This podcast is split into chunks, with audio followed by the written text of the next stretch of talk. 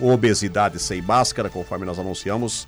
Já estamos aqui com o doutor Carlos Augusto Madaloso, né, para nós conversarmos no programa aqui na Rádio Planalto. Lembrando que o nosso WhatsApp é 99968 730 9 9968 730 9 e 35 Doutor Madaloso, como é que está o senhor? Tudo bem? Bom dia. Bom dia, João Alteiro. Bom dia, ouvintes da Planalto. Tudo bem, estamos aí, começando mais uma semana. Com ótimas perspectivas. Sim. Acho que as coisas estão se acomodando. Aham. Uhum. O, antes de nós entrarmos no tema aqui um pouquinho sobre o Covid, nós estávamos falando no intervalo, por que, que a, a letalidade do, do Covid parece que, graças a Deus, parece que está reduzindo, né? Nas últimas 24 horas aqui, ontem foram 600 e poucas mortes.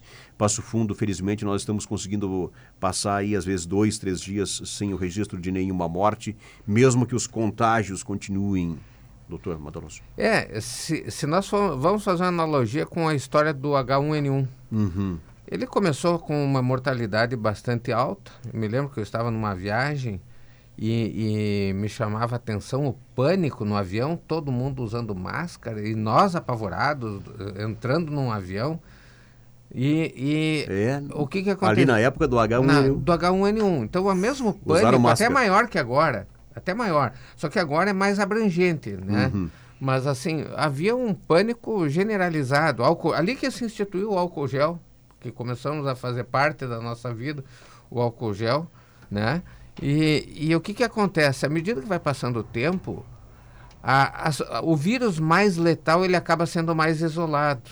As pessoas que estão graves com aquele vírus mais agressivo, elas ficam restritas no seu ambiente e as pessoas que têm um vírus que não causou tanta doença, claro que é muito é pela pessoa, mas também é pelo vírus, ela acaba saindo e contaminando outras pessoas. De tal forma que nós vamos fazer propagar mais o vírus menos grave. Existem pequenas uhum. mutações em todos os vírus têm isso. Né? Então, a, a, o fato de usar, de, de haver a, a, dissipação desse vírus menos grave faz que com o tempo a letalidade, ou seja, a capacidade dos vírus matar diminui. E nós passamos a ter uma doença menos grave. E nós já estamos começando a observar isso. O número de contaminados aumenta, mas o número de mortes diminui. Diminui porque as pessoas se cuidam mais, porque tão, está sendo feito mais tratamento precoce, diminui porque os médicos estão mais atentos ao problema, as CTIs melhoraram as suas condições um caso atípico foi de Manaus, realmente, Sim. mas ali é por falta de suporte que acabou tendo isso. Uhum. Mas, de um modo geral, existe uma tendência a ter uma redução de mortalidade. Assim espero, tomara que não esteja errado. Sim, mas parece que é o que está em curso, né? Que é realmente o que está acontecendo, é isso. Rádio Planalto, vamos lá, nosso programa Obesidade Sem Máscara, o doutor Badaloso nos ajuda aqui, lá da Clínica Gastrobese. Nosso tema é o seguinte: estou com obesidade grave ou obesidade associada ao diabetes tipo 2. Quais são os passos até chegar à cirurgia? Esse é o nosso tema, mas gostaria que o senhor começasse falando sobre o que é o diabetes tipo 2. Tá, então vamos, assim, ó, uh, essa, essa pergunta foi de um ouvinte que colocou e eu estendi para o diabetes tipo 2 porque a resposta é similar para os dois. Ele está com obesidade, uhum. como é que procede isso? Uh, o diabetes tipo 2 é o diabetes da pessoa que tem uma resistência à insulina, ou seja, ele produz insulina, mas a insulina não consegue agir nas suas células para liberar o ingresso de, de glicose e ac acaba acumulando glicose no sangue. A perda de peso é importante nesses pacientes, além de alterações que, hormonais que são induzidas pela cirurgia. Então, por isso estão associados. Até tem um termo que une as duas doenças, obesidade e diabetes, chamada, chamada diabesidade. Uhum. Tá? Mas assim, ó, quais são os passos para que nós possamos tratar essas doenças? Primeira coisa, nós temos que entender que a obesidade é uma doença crônica, progressiva, incurável, é uma doença das mais comuns que nós temos e que quando ela atinge níveis preocupantes a ponto de comprometer a saúde do indivíduo, ele deve perder peso. Não é o eu quero, eu preciso. Não, eu devo perder peso, porque se eu não fizer isso, eu vou morrer mais cedo e vou ter complicações ao longo da minha vida que vão me tornar mais dependente dos outros se eu tiver um derrame, se eu tiver um infarto, se eu tiver um problema cardíaco, se eu tiver insuficiência renal, se eu tiver diabetes, eh, no caso isso uhum. da diabetes principalmente, se eu tiver uma amputação, se eu tiver cegueira, se eu tiver. São todas complicações ou da obesidade ou do diabetes que tornam esse indivíduo mais dependente. E o objetivo do tratamento é exatamente dar mais qualidade e expectativa de vida.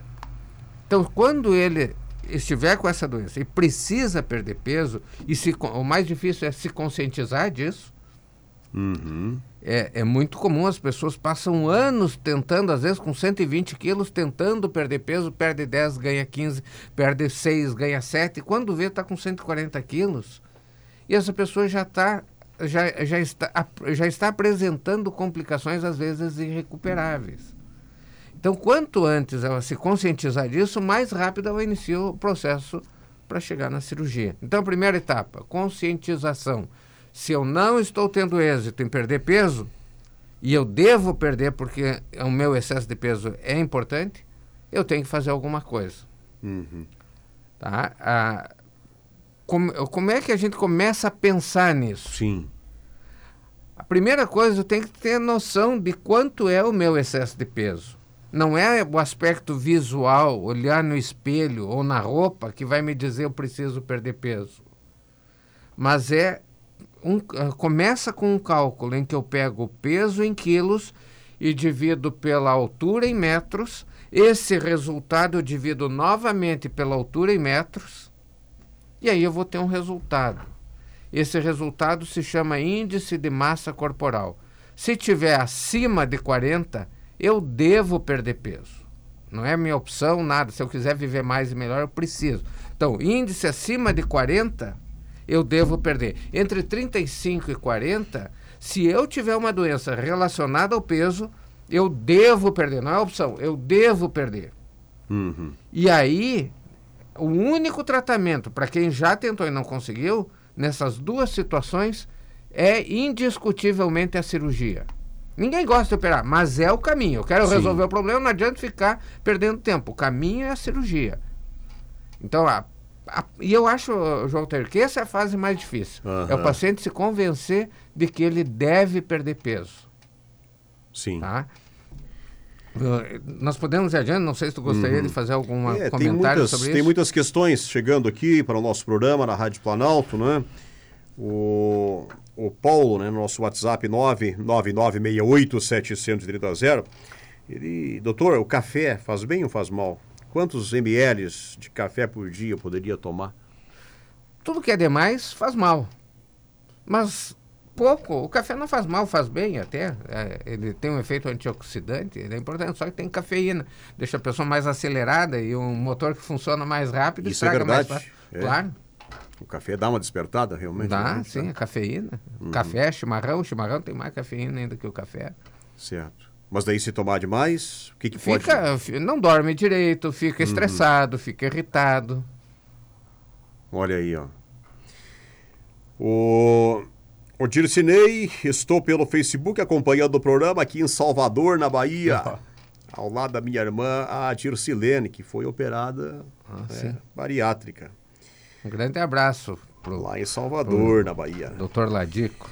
Quais os profissionais que devemos procurar e quais os exames que devemos realizar antes da cirurgia bariátrica? Ah, quais ah, os profissionais e já, quais os exames? Essa pergunta já é o passo seguinte da, da nossa apresentação aqui. É. Né? Então, assim, uma vez decidido que eu quero fazer, eu preciso fazer, eu tenho de fazer, eu devo fazer cirurgia, aí vem aonde eu vou procurar. Existe o site da Sociedade Brasileira de Cirurgia Bariátrica, é, que a pessoa põe é, SBCBM, tá? Ela procura lá, ela vai ter em todos os estados as, os profissionais qualificados para fazer essa cirurgia, qualificados segundo a avaliação dela para fazer essa cirurgia. São pessoas que têm treinamento nisso. Uhum. Existem membros associados, membros titulares, ambos são adequados, os titulares avançaram mais na preparação e ali ela pode encontrar a resposta de, da onde começar? No cirurgião bariátrico. Sim. Referendado pela sociedade, é o que nós temos hoje de melhor índice de qualificação do profissional. Uhum. Faz a consulta com o cirurgião, ele vai avaliar se é caso de operar ou não é. Às vezes tem que operar, às vezes é caso imediato, tá, fra, tá claro o diagnóstico, mas às vezes tem que ser esclarecido um pouco melhor. E segundo, se é o momento de operar. Nem sempre, quando tem o um problema, é a hora de operar. Às vezes tem que melhorar, às vezes precisa perder um pouco de peso antes da cirurgia. Então, depois da consulta, ele vai orientar todos os passos que devem ser adotados para isso. Uhum. Mais participação do ouvinte, nosso WhatsApp é 99968 730 é, o Robert, ótima entrevista, amigo João Altair, com o Dr. Carlos Augusto Badaloso. É, faz mal demais café. De que forma se constata a cafeína no chimarrão? Pois tomo desde os meus seis anos. o chimarrão também tem cafeína? Tem, tem bastante. Não, mas não é, é, que se a pessoa toma constantemente, ela, ela fica adaptada, ela vai sentir falta se não tomar o, o chimarrão. Tem pessoas que não tomam café ou não tomam chimarrão, tem dor de cabeça uhum. pela falta da cafeína. Sim. Darcy Padilha também está acompanhando o programa, né? Manda um bom dia. Obrigado, Darcy Padilha. Marli Machado, bom dia. Informação importante para uma vida saudável. A Zaira também, ótimo programa, muita informação e esclarecimentos. Esse diabetes tipo 2 é danado, então, doutor? Pode provocar uma série de outras complicações, né? Pois é, o diabetes, o que, que ele faz? Ele diminui a nutrição da célula. Então, a pessoa que tem o diabetes tipo 2 não coloca alimento dentro das células e essas células vão morrendo. Se morre a célula renal, a pessoa vai fazer insuficiência renal. Se morre a célula do coração, vai fazer insuficiência cardíaca. Vai se morre a, a, as células das artérias, começa a criar uma cicatriz que vai fechando as artérias. Sim. É, então ele traz consequências em todo o organismo. Uhum. Né? Ah, por incrível que pareça, a célula menos vulnerável, a, graças a Deus, o diabetes são as células cerebrais que não dependem tanto da insulina. As outras, praticamente todas dependem de insulina para serem alimentadas. Pode ver que o, quem está me ouvindo e que tem diabetes tipo 2, uma das coisas que eles observam é que começa a perder, eles dizem, estou perdendo as carnes, está perdendo a musculatura. Porque a célula muscular está tá gastando ainda energia e não está sendo reposta a alimentação dela. Então o paciente começa a perder massa muscular, começa a ficar fraco. Uhum.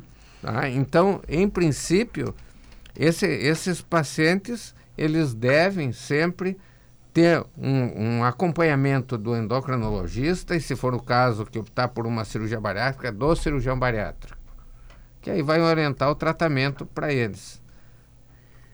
Olha aí, ó, ouvinte participa do nosso programa, nosso WhatsApp é 99968 730 também através da nossa live aqui no Facebook, tem bastante participação também. A Alberice Felini, da Rosa, está acompanhando o programa, manda um bom dia. A Aglai Serrano, bom dia. Com certeza a cirurgia nos dá qualidade de vida. Eu sou operada desde 2008, graças ao doutor Carlos, e a cirurgia só tenho a agradecer. Desde 2008, portanto, já fazem aí mais de 12 anos que ela fez a cirurgia. As pessoas, o que, que elas concluem? Um abraço para a Aglaé de Marau. Agla, é. Aglaé? É, é. O nome, a pronúncia correta? Aglaé? É. Olha aí, ó. O que, que as pessoas falam, elas, depois que elas fazem a cirurgia e se sentem bem, elas se arrependem de não ter feito antes? Sofreram muito tempo? Como é que é isso? A, em princípio, sim. É. A maioria diz, bah, se eu soubesse que seria... Veja só, o que, que é, é? Às vezes tem um mito, um medo na cirurgia, mas o que, que tu me diria? Uma cirurgia que a pessoa interna num dia, faz a sua operação, na em quase totalidade dos pacientes, em 40 minutos, uma hora de cirurgia, ela acaba uh, fazendo a modificação necessária, no outro dia tem alta hospitalar. Uhum e saber que dali para frente todas as suas doenças relacionadas, ou praticamente todas as doenças, vão melhorar e muitas delas desaparecer. Sim. Então, é, é, só que às vezes a pessoa teme esse primeiro passo.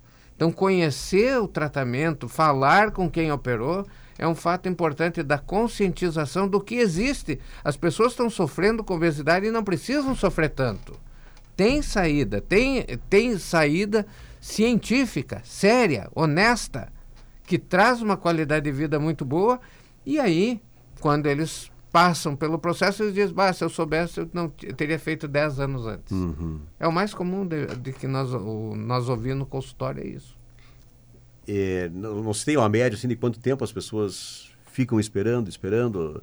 É que tem, tem gente também que já nasce gordinho, né? Eu tenho tem problema de obesidade desde eu tenho, criança. Eu tenho pacientes que consultaram em 2004, um, recente isso, consultou em 2004 e veio pelo diabetes já quase sem visão. Olha aí, ó. E aí fez a cirurgia, diabetes melhorou, e aí ele diz, ah, mas se eu soubesse eu teria evitado, eu estaria enxergando. Então, é, às vezes acha-se assim, se eu tenho diabetes, eu não vou cicatrizar. Não, a cirurgia é para isso. Ah, é, ah, se é? eu tenho a pressão ah, muito alta, sim. é perigoso. Não, a cirurgia é para isso também. Ela está contando a mortalidade numa cirurgia, claro que sempre existe, mas a mortalidade numa cirurgia bariátrica hoje é 1 para mil, 1 para 2 mil. É extremamente baixa. Já a mortalidade das doenças associadas ao diabetes eh, encurtam em torno de 10, 15 anos de vida. Para todos, isso é uhum. a média é reduzir 10 anos de vida. Sim. Eu tenho muitos pacientes operados eh, em, em, no ano 2000, 1999, cirurgia aberta, que hoje estão, vêm fazer sua revisão ainda hoje, 20 anos depois, e que não estariam mais vivos se não tivessem feito. Sim. Por que, que o diabetes afeta a visão, doutor?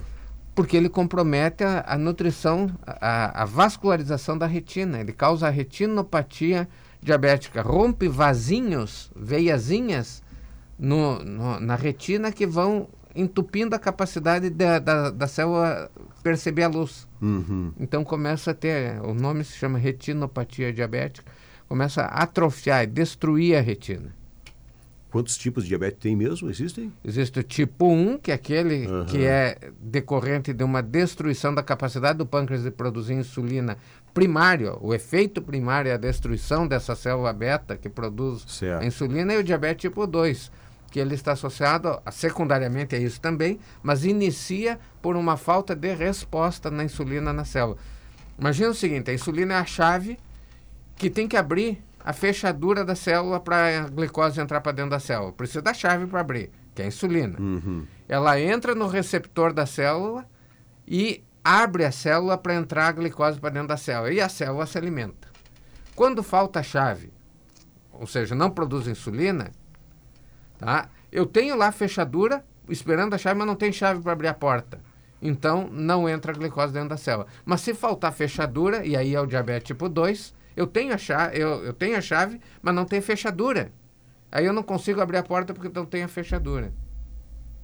Então, uhum. é, tipo 2, falta a fechadura para abrir a célula, Sim. que é o receptor. Na tipo 1, um, falta insulina, que é a chave. Uhum.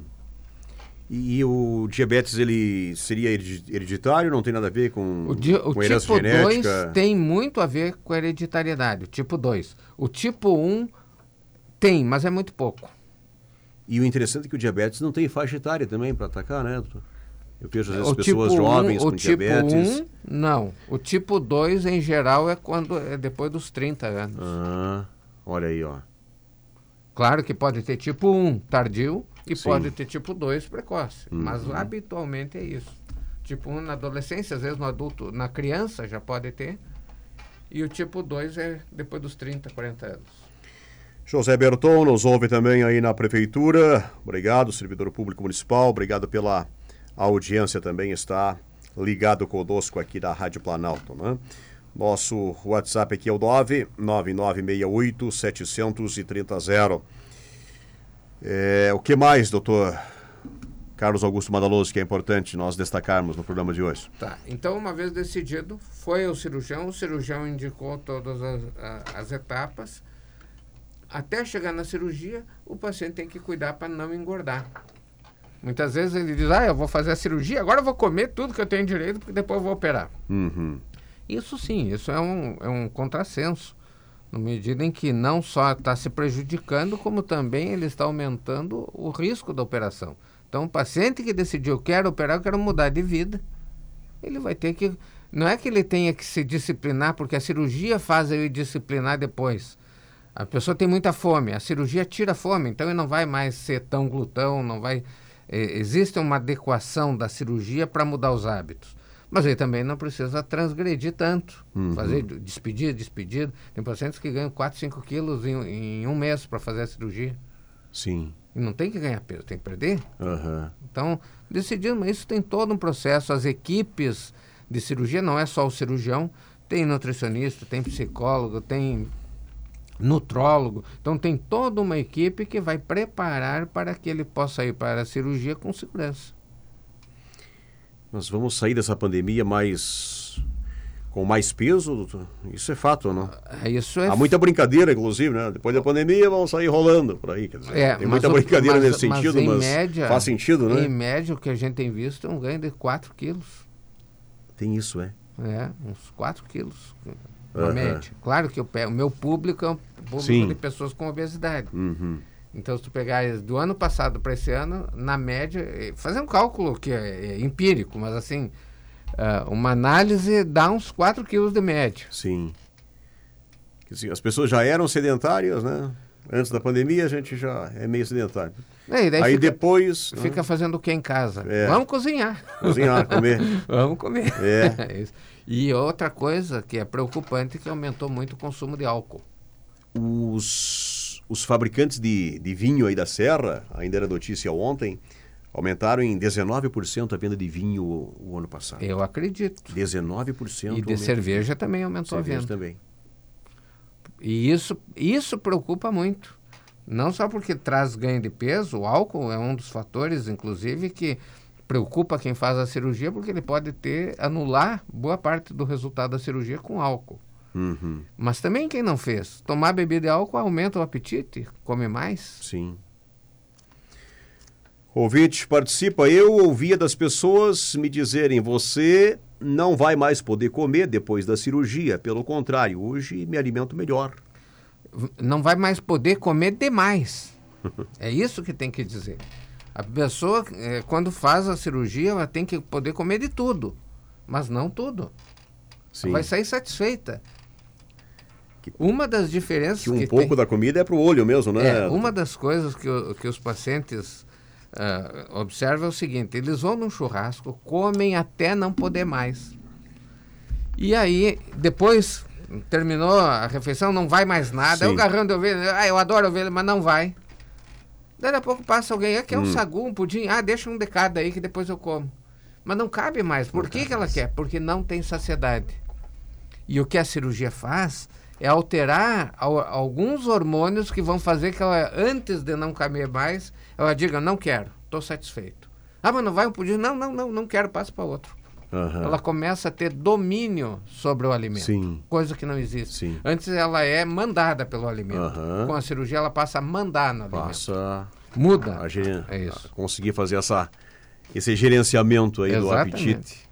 Eu tenho uma paciente que dizia assim, eu era escrava e agora eu sou senhora. Ah, é? É. é. Alexandre da Jump Logística, né? João Altair, estou na escuta do programa online, né? Muito bom programa, Alexandre Leite Costa, né? Obrigado, Alexandre, pela audiência. Estamos chegando ao final do programa, chegando às 10 horas da manhã. Para concluirmos, doutor Carlos Augusto Mandaloso.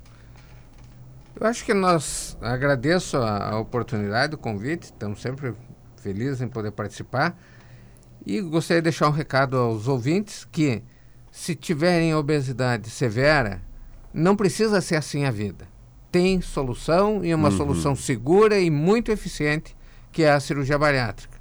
Procurem um cirurgião bariátrico que vocês verão como é possível melhorar a vida de vocês. Olha aí, ó. Obrigado, doutor, pela entrevista. Até a semana que vem. Até a semana que vem, se Deus quiser. 10 da manhã, pontualmente, temos que encerrar o programa.